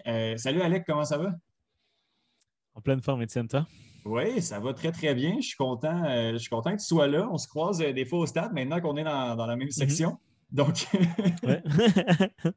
euh, on, va parler de. comment s'est passée ta relocalisation, change? Ben, on, change deux, trois fois. Des fois, quand on s'est croisés, en fait, on n'avait pas trop suivi les billets. On s'était un peu promené. OK. je pense qu'ils nous ont dit qu'on pouvait changer jusqu'à temps qu'on prenne une décision pour l'année prochaine où on veut. Là. OK. Sauf la 132, bien sûr. Oui, ça, ça va, être, ça va être difficile. Vous ne pouvez vraiment pas retourner en 132. Fait que pour l'instant, on ne sait même pas ce qui va se passer avec comme en 2022. Oui, exact. À voir si ça va être un. Justement, peut-être qu'on va en reparler hein, quand il va y avoir le groupe supporter euh, du club. à suivre. On se croise les doigts euh, ou pas. Euh, donc, Alec, on va parler des, jeux vidéo, surtout des jeux vidéo EA. EA Sports, FIFA, EA Sports NHL, on est comme dans la saison, les deux jeux qui sont les jeux sûrement auxquels je joue le plus. Euh, sont, sortis. Euh, là, on a les années 2022 pour les saisons qui s'en viennent. Euh, mm. Alec, es-tu un grand consommateur de, ces jeux-là? Je sais que tu joues à FIFA, pas FIFA, à, Football Manager beaucoup, mais les, jeux EA, es-tu tombé là-dedans? Moi maintenant, mais je t'avoue, quand j'étais jeune, je faisais partie de ceux qui, les achetaient chaque année. J'ai déjà fait une file pour avoir le cover de Piqué souvent avec le maillot du Canadien. fait que je faisais partie, là, je t'avoue un peu moins parce que sais, Football Manager, c'est une vraie, vraie simulation. Fait que je suis comme tombé accro du côté très, très réaliste. Fait que là, un jeu arcade, ça, ça m'intéresse moins maintenant, mais, mais je faisais partie de cela. Mhm. Le basket jeux- aussi. tu sais, j'ai- Le jeu de Ouais, basket, ouais. par contre, c'est ça, je l'achète et tout ça. Fait que quand je veux dire oui quand même. là. Peut-être Ouais, moins ouais. qu'avant, mais. Mais tu sais, il y a- il y, a moins qu'avant, puis euh, c'est parce que le, le point étant, c'est des jeux qui maintenant se, se vendent euh, très très cher, là, 80 dollars 80 par jeu euh, avant les taxes maintenant. Euh, Ouais. Dans les nouvelles consoles, euh, j'ai pas, j'ai pas la, la PlayStation 5. Moi, je suis de PlayStation, j'ai pas la PlayStation 5 encore, mais je sais que dans deux ans, euh, EA va arrêter de faire des jeux pour la PlayStation 4. Euh, puis je vais être obligé de m'acheter une nouvelle console si je ne veux pas me retrouver comme, comme Bruno puis jouer encore au, au- au 2016. là. Euh, mais justement, les jeux, ils sortent aux années euh, et au final, on n'y voit pas de si gros changements que ça année après année. Euh, les seuls changements tangibles, c'est les codes des joueurs qui, au final, maintenant réussissent à évoluer euh, avec les mises à jour. Donc, euh, pourquoi, pourquoi est-ce qu'on rachète le même jeu année après année qui, au final, est le même, puis on paye un, justement, avec les taxes 90-95 euh, annuellement pour, pour ces jeux-là, puis il y en a plusieurs. là. Comme tu as dit, euh, ils sont chanceux. En, en fait, c'est EA, cette compagnie, donc, qui a beaucoup et extrêmement beaucoup de roulements de joueurs. Donc, euh, tu veux jouer avec la nouvelle équipe du Canadien de Montréal, tu veux les Mhm. nouveaux joueurs, tu veux la nouvelle note de Cole Caulfield, euh, parce que quand ils l'ont sorti au 21, il n'était pas assez bon de ce qu'on a vu en série, selon nous. Euh, tu veux jouer avec ou peut-être créer ou re- refaire le repêchage avec le Kraken de Seattle. Euh, S'il y a des nouveaux maillots, tu veux les nouveaux maillots, mais surtout, ils vont toujours te sortir une ou deux nouvelles euh, features. Mhm. Euh, je ne sais pas trop comment dire en français. À chaque année, que ce soit euh, des nouvelles feintes, un meilleur contrôle de bâton pour défendre. Je pense que c'était le nouveau il y a- il y a deux, trois ans. Euh, maintenant, tu as les superstars qui ont un moment qui débloquent un moment clutch. Tu sais, un Ovechkin, quand il reste deux minutes, ses stats montent. Tu- tu- Ça, ça reflète quand même la réalité. Et finalement, euh, où, où les jeux sont, sont forts, c'est que nous, on veut revivre ou recréer ou créer une nouvelle réalité à travers notre jeu. Euh, moi, je t'avoue que j'ai acheté NHL 2001. Euh, je sais que je l'ai acheté en retard parce que justement, bon, je ne voulais pas non plus payer le gros prix. Mhm. Parce que je voulais jouer juste pour aller battre Tampa Bay en finale de la Coupe. là. Je voulais me venger, je voulais gagner la Coupe puis faire Tain, Les gars-là ont gagné la Coupe. Là, c'est bon. C'est finalement ce sentiment-là qui revient tout le temps. Et, pour le jeu de soccer, ben, ben, c'est énormément les visuels. Euh, les nouveaux chandails à chaque Mhm. année. Tu ne veux pas jouer avec le vieux chandail de Barcelone. Je veux le nouveau chandail. Pas que Barcelone, peut-être qu'on veut jouer avec les, les anciens jeux, là, mais Chelsea, tu veux jouer avec le nouveau maillot. Euh, les, les nouvelles faces, les, les petits jeunes qui sont vraiment meilleurs, qui sont mieux faits. Et, et c'est tous des petits détails. des- Honnêtement, c'est beaucoup de patch qu'on pourrait dire, mais ils nous le vendent comme si c'était un nouveau jeu à chaque fois, effectivement. C'est ça, c'est c'est comme une. C'est sûr que c'est pas du niveau de, de Football Manager où tu l'as dit, c'est vraiment une simulation qui est, qui est très, très, très euh, accurate, là, qui, est, qui est on point. Euh, je cherche le mot en français, mais qui est très réaliste.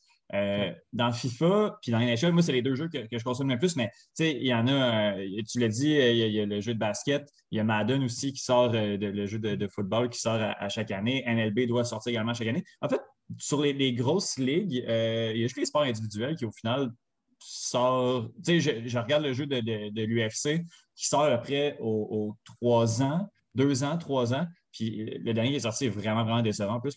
Euh, lui, Ah. eux, eux, ils, ils changent les, euh, les- beaucoup, euh, beaucoup comparativement aux, aux ceux des, des dernières. C'est sûr que quand tu ne le fais pas annuellement, euh, il faut, faut que tu changes certains trucs. Mais euh, ce qui est le fun, c'est comme tu l'as dit, de pouvoir s'imaginer si je suis DG, si finalement j'ai le, le- le club de foot Montréal entre les mains.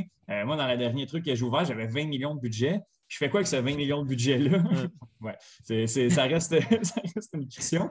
Euh, mais, mais je fais quoi avec ce, ce budget-là? NHL, tu l'as dit, j'ai Canadien de Montréal. Euh, on fait quoi avec les contrats de Kotkaniemi, de Coco Field, de Suzuki qui s'en viennent? C'est de s'amuser puis de faire une espèce de, de, de- devient un, un- un GM. Ben, c'est ça le nom de, de la, fonction, mais euh, au lieu de s'asseoir autour d'une bière et de discuter de nos échanges, euh, on, le fait. Euh, c'est vrai qu'il y, a des, il y a des features qui, qui changent, mais au final, le, le jeu, le, le- le gameplay reste, reste sensiblement le même. On peut aussi entrer dans, plein de discussions sur les droits. C'est rendu que les, les, les- jeux vendent des droits. Il y a eu la- longtemps la dualité euh, Qu'est-ce que c'est quand même fascinant de se dire que ben, présentement, euh, on n'a pas la Juventus de Turin. Euh, Mhm. Sur FIFA, la Juventus apparaît à un autre. Il y a aussi les droits les droits des, stades qui, mm-hmm. appartiennent aux, franchises, aux jeux, c'est rendu vraiment une grosse business. Ah, c'est exceptionnel, c'est de l'argent qui, qui coule de partout, honnêtement. Comme tu l'as dit, tout, est en vente. certains, le PS avait pris à un moment donné Messi comme, comme couverture. Ils avaient le Canou, ils avaient le Barça moi, en tant que fan du Barça, j'ai envie d'aller acheter PS parce que je veux rentrer, voir le Canou. Mm-hmm. Et maintenant, avec les graphiques, tu as, l'impression presque d'y être. Euh, fait que c'est quand même, encore une fois, c'est vraiment vivre, vivre ce qu'on voit à la télé, c'est le, pouvoir le contrôler, en fait. Mm-hmm. Euh, mais tu sais, beaucoup la dualité entre PS et FIFA. Moi, j'ai beaucoup d'amis qui me disent Moi, je prends FIFA parce que je veux les maillots, je veux les chandails. Fait que, cette guerre de droit aussi vient là. Si tu vas chercher beaucoup de monde en ayant les, le vrai nom d'équipe, les vrais noms de chandail, les vrais noms de joueurs. À l'époque, PS n'avait même pas les vrais noms de joueurs. Euh, et tu sais, PS, tu peux le rajouter automatiquement, c'est juste que ça prend un 3-4 heures. Et, les jeux de console, contrairement à, Football Manager, par exemple, où moi, si je veux gagner avec mon équipe, il faut que je donne beaucoup, beaucoup, beaucoup d'heures. Euh, c'est difficile de gagner, tu as une limite qu'est-ce que, tu peux contrôler. Mais FIFA ou NHL, non, tu peux gagner une coupe avec le Canadien la première année. Euh, mais, c'est pour ça que tu veux jouer à NHL, parce que je veux pas, moi, euh, une simulation où ça va me prendre euh, un autre 28 ans à gagner une coupe si je veux la gagner maintenant. Si je veux voir Suzuki lever la coupe, je veux voir Price qui mérite une coupe la gagner. Fait que ça revient à ça, mais clairement, côté droit, les équipes, ils en profitent puis font énormément d'argent avec ça. Ça, c'est clair. Mm-hmm. Konami était un sponsor, si je ne me trompe pas, du Barça, assez important. Et le Barça avait vendu très, très cher ses droits exclusifs, si je ne me trompe pas, du Conu et ses droits privilégiés. Euh, même euh, sur les réseaux sociaux, quand, le Barça marque un but, c'est une petite vidéo de, mettons, ben à l'époque, c'était Griezmann parce que c'était lui. Griezmann qui marque un but, ben, c'était le but recréé dans PS qui faisait passer. Ah ouais. Euh, fait, c'est beaucoup, beaucoup de questions marketing, questions droit. Les équipes avec ça, ils font énormément d'argent. Et moi, en tant que fan du Barça, je suis allé un peu plus à PS aussi. Fait que mm-hmm. dans les deux côtés, tu gagnes. Puis ça reste des, belles portes d'entrée, euh, notamment du côté de, du côté de FIFA. Euh, moi, c'est souvent ce que je vais dire à, mes amis qui ne suivent pas particulièrement le foot euh, européen, qui ne savent pas par où, comment, par où trop commencer. ben, achète-toi ben FIFA. Mm-hmm. Pars-toi une équipe avec n'importe quelle équipe d'Angleterre, tu vas apprendre les autres clubs, tu vas apprendre qui, qui peut être fort. Clair. Puis tu peux reconnaître des joueurs aussi. Il y a, le meme de Leonardo DiCaprio, euh, souvent qui dit Ah, je reconnais ce, joueur-là. Tu, peux un peu être au courant de, ce qui s'en vient comme, euh, comme, comme nom, comme pépite. C'est vraiment aussi un, moment, surtout à, FIFA, mais à NHL également, peut-être à moins grande mesure parce que c'est une grande ligue, euh, mais c'est aussi un outil pour ben, en apprendre un peu plus sur, sur l'espace. C'est un bel outil de promotion pour, pour les, fédérations d'avoir ce, jeu-là qui, est joué par tellement de monde. Oui, clairement. Puis tu l'as dit, moi, le la première fois que je jouais Football Manager, c'était 2008 et je prenais Marseille parce que j'avais des amis bon, qui prenaient d'autres équipes françaises. Et je suis devenu fan de Marseille pendant des années, parce que je connaissais tous les joueurs. Je connaissais les joueurs mm-hmm. de 16 ans qui étaient dans l'académie. Euh, quand tu joues à FM, tu vois des joueurs qu'à FM, ils étaient bons depuis, depuis qu'ils ont 15 ans dans le jeu. Tu les vois réussir maintenant et tu dis, ah, tu sais, je l'ai connu grâce à FM. Fait clairement, pour les équipes, c'est bon. Et même pour NHL, tu, tu tombes amoureux des. Tu vas chercher un joueur qui te met 40 buts par année, même si tu joue à Columbus, tu te dis, ah ben, je l'aime bien, ce joueur-là maintenant. Mhm. Tu vas regarder les matchs de Columbus. J'ai vu du monde littéralement acheter des chandails euh, de joueurs qu'ils ont recrutés dans leur partie, que ce soit FM, NHL ou peu importe, et qui sont juste tombés amoureux. Tu sais, un, bon exemple aussi, c'est le jeu de basket, 2K. Euh, qui, est, qui, est, excellent de sa carrière solo où tu te crées un joueur et tu vis dans un quartier tu peux aller au barbershop, euh, tu peux aller te faire tatouer. C'est mm-hmm. très, très réaliste, mais tu rencontres des joueurs aussi. Donc, tu as une interaction avec tes idoles un peu qui viennent te parler directement, toi, en disant Ah, oh, Étienne, tu joues bien au basket, mettons LeBron James, tout ça. Fait que ça te rend aussi à, finalement t'aimer LeBron James juste parce que son, son avatar te dit que tu avais fait mm-hmm. un bon match mardi dernier. Euh, tu as envie d'acheter ses souliers maintenant parce qu'il était gentil avec toi. toi, tu joues pour, mettons, si tu joues avec les Lakers, bon, tu vas aller supporter les Lakers, tu vas acheter des chandails des Lakers finalement. Donc, comme, tu dis, c'est une belle pub et en fait, je pourrais dire la, meilleure pub parce que c'est le public cible direct. C'est le public a mhm. acheté le jeu à la base. Fait que, tu es un fan des Lakers à NBA, ben, tu, parles au monde qui aime le basket au point d'acheter le jeu vidéo. Fait que clairement, tu as ton public cible mhm. exactement celui que tu veux. Exact. Euh, il faut, il faut qu'on parle du prix parce que c'est mm. très, très cher. Euh, oui, on en fait, on en fait aux années, euh, mais 80 pour, pour un jeu qui, sort, je m'y connais vraiment moins en jeu vidéo. Les seuls que je joue, c'est, ça va être UFC, FIFA, NHL, puis genre un peu Grand Theft Auto. quand j'ai des envies à, passer. mais, sinon, je ne suis pas, un, gros gamer non plus, mais euh, le, prix qu'on doit maintenant débourser euh, pour certains jeux. Euh, puis là, on, enlève les. on ne parle pas des packs auxquels on peut payer sur, les, games, sur les Ultimate Team et, tout et tout. Mm-hmm. c'est très cher. Pourquoi les gens. Ils sont, en fait, pourquoi les gens sont prêts à payer autant que ça? Ben, honnêtement, ça, c'est un coup de, génie si tu te places point de vue de marketing ou c'est un peu c'est très, très. Je ne veux pas dire que c'est des valeurs non plus, mais c'est mettons, profiter de, un, peu des, fans parce que déjà, le jeu à la base est 80 comme tu l'as dit, qui, est presque le double qu'à l'époque pour finalement les mêmes progrès d'année en année. Mhm. Tu sais, changer des maillots, mettre des nouvelles faces, augmenter les overalls de deux ou trois, je pense pas que c'est 80 par copie. C'est quand même très, très cher. Mais, mais, finalement, aussi, les, les packs, comme tu en parles, même à l'NBA, moi, j'ai commencé à jouer aux les jeux qui n'avaient pas de pack. Ton joueur progressait très rapidement en jouant, en pratiquant un jeu classique. Et là, finalement, progresser, mettons, de, je dis n'importe quoi, de, ta note, de la montée de 4, maintenant, ça prend plus de 10 matchs, ça en prend 60, à moins que tu payes du vrai argent pour monter plus vite. Et quand tu prends un jeu vidéo, comme je l'ai dit tantôt, tu, veux jouer maintenant, tu veux être bon maintenant, tu veux gagner maintenant. C'est ça le but des jeux comme euh, FIFA, comme euh, NHL, comme NBA 2K.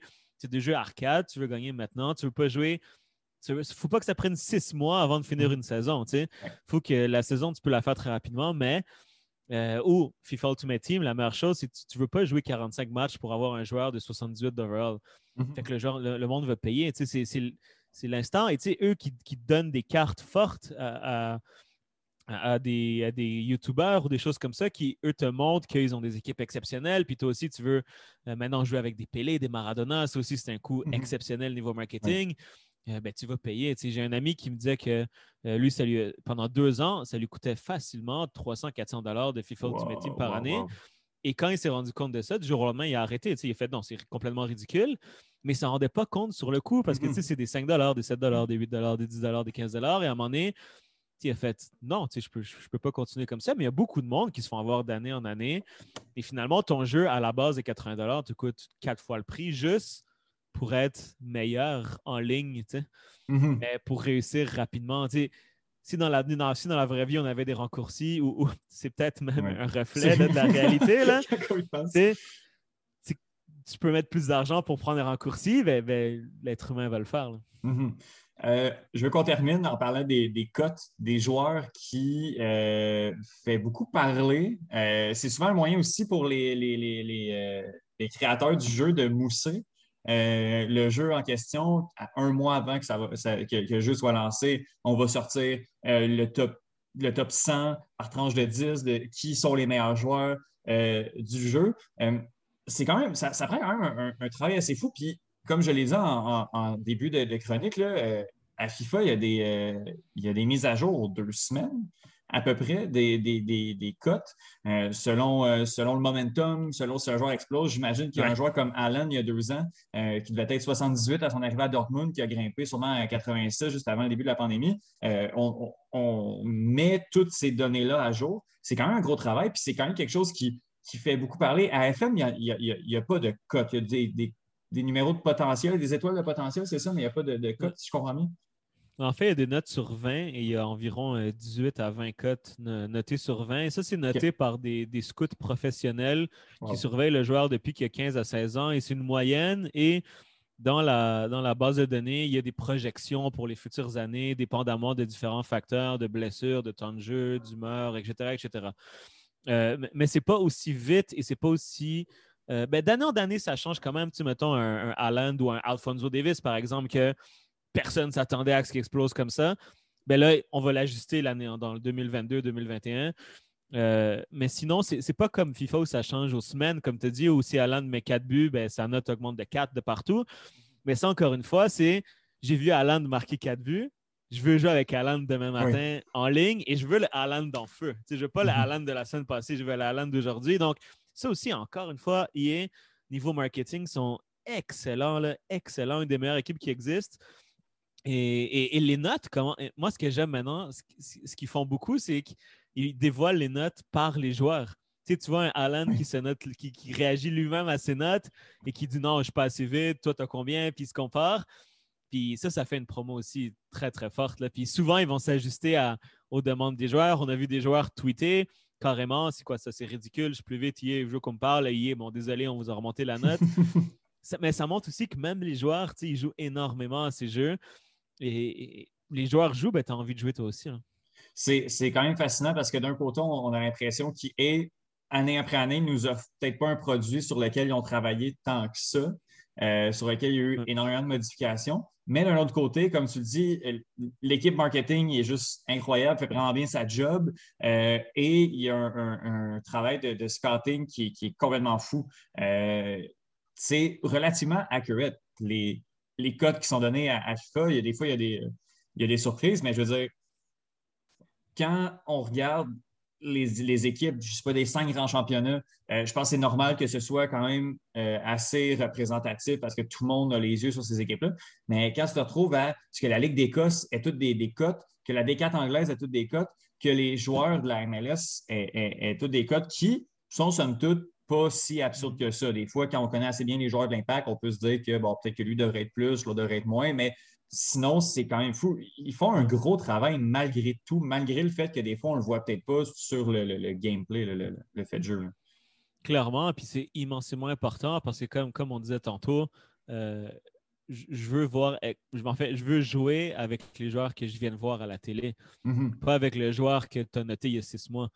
Encore une fois, un, Davis, surtout quand, mettons, nous, moi, je veux prendre l'équipe Canada, puis je vais jouer avec les Davis que j'ai vu mercredi soir. Là. je veux jouer avec les Davis qui dribble quatre joueurs, qui marque un but incroyable. Je ne veux, pas jouer avec celui qui était noté à 79-80 euh, parce qu'il fait une saison bonne, mais bon, on, le voit un peu de loin. c'est immensément important et tu as raison, ça, joue partout. Et comme oui, mettons, moi, j'achèterais FIFA pour jouer avec le Barça peut-être, mais surtout pour jouer avec le CF Montréal. je veux jouer avec mhm. mon équipe, euh, je veux faire gagner mon équipe. Donc, je veux, qu'un Kyoto soit bien noté, je veux qu'un Joaquin Torres court vite, je veux Mihailovic, je veux faire des belles passes comme en vrai. Fait que c'est important qu'il y ait des gars qui écoutent, euh, qui écoutent toutes les ligues, qui écoutent tous les matchs, qui suivent tous les mhm. joueurs. Puis comme tu dis, ils font un travail remarquable parce qu'il ajustent euh, presque ben, chaque semaine, en fait. Mhm. On était, on était très fiers à l'époque de se dire qu'Oduro était, euh, était, dans le top 10 en, termes de, vitesse à l'époque. Merci beaucoup. Alec, moi, un petit truc là, que je donne à, ceux qui nous écoutent. moi, j'aime beaucoup prendre le CF Montréal et, switcher avec une équipe de Division 4 anglaise euh, et monter jusqu'en Premier League et gagner la Ligue des Champions avec euh, Impact de Montréal. Ça me fait beaucoup rire et ça me divertit. Alec Avenano, je te remercie euh, énormément encore une fois. Puis on se reparle, on se reparle très rapidement. Yes, merci à toi, Étienne.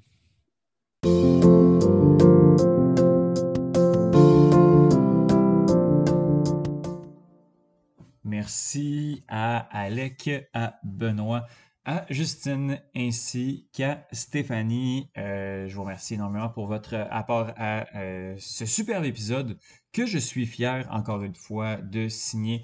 Je vous invite à euh, vous abonner aux autres podcasts du, euh, Club École, à suivre en fait les initiatives du Club École et à, regarder pardon, dans le mois, prochain l'équipe canadienne de soccer. On en parle beaucoup tout au long de l'épisode et tout le monde tient, tient à le souligner. On, voit l'ampleur que, que que les, résultats, en fait, on voit, l'ampleur euh, de, ce qui se passe présentement avec l'équipe canadienne de soccer et c'est euh, vraiment très beau.